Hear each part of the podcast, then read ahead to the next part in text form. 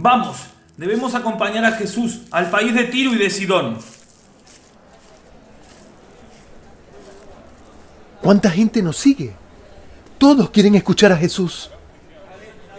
Señor, hijo de David, ten piedad de mí. Mi hija está terriblemente atormentada por un demonio. Es una cananea. Y el maestro no le responde nada. Ve, pregúntale tú. Señor, atiéndela, porque nos persigue con sus gritos. Yo he sido enviado solamente a las ovejas perdidas del pueblo de Israel.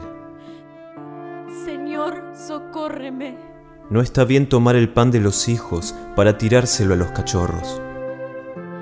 Y sin embargo, Señor, los cachorros comen las migas que caen de la mesa de sus dueños. Mujer, qué grande es tu fe. Que se cumpla tu deseo. Está sana, sana. Bendito y alabado seas, Jesús.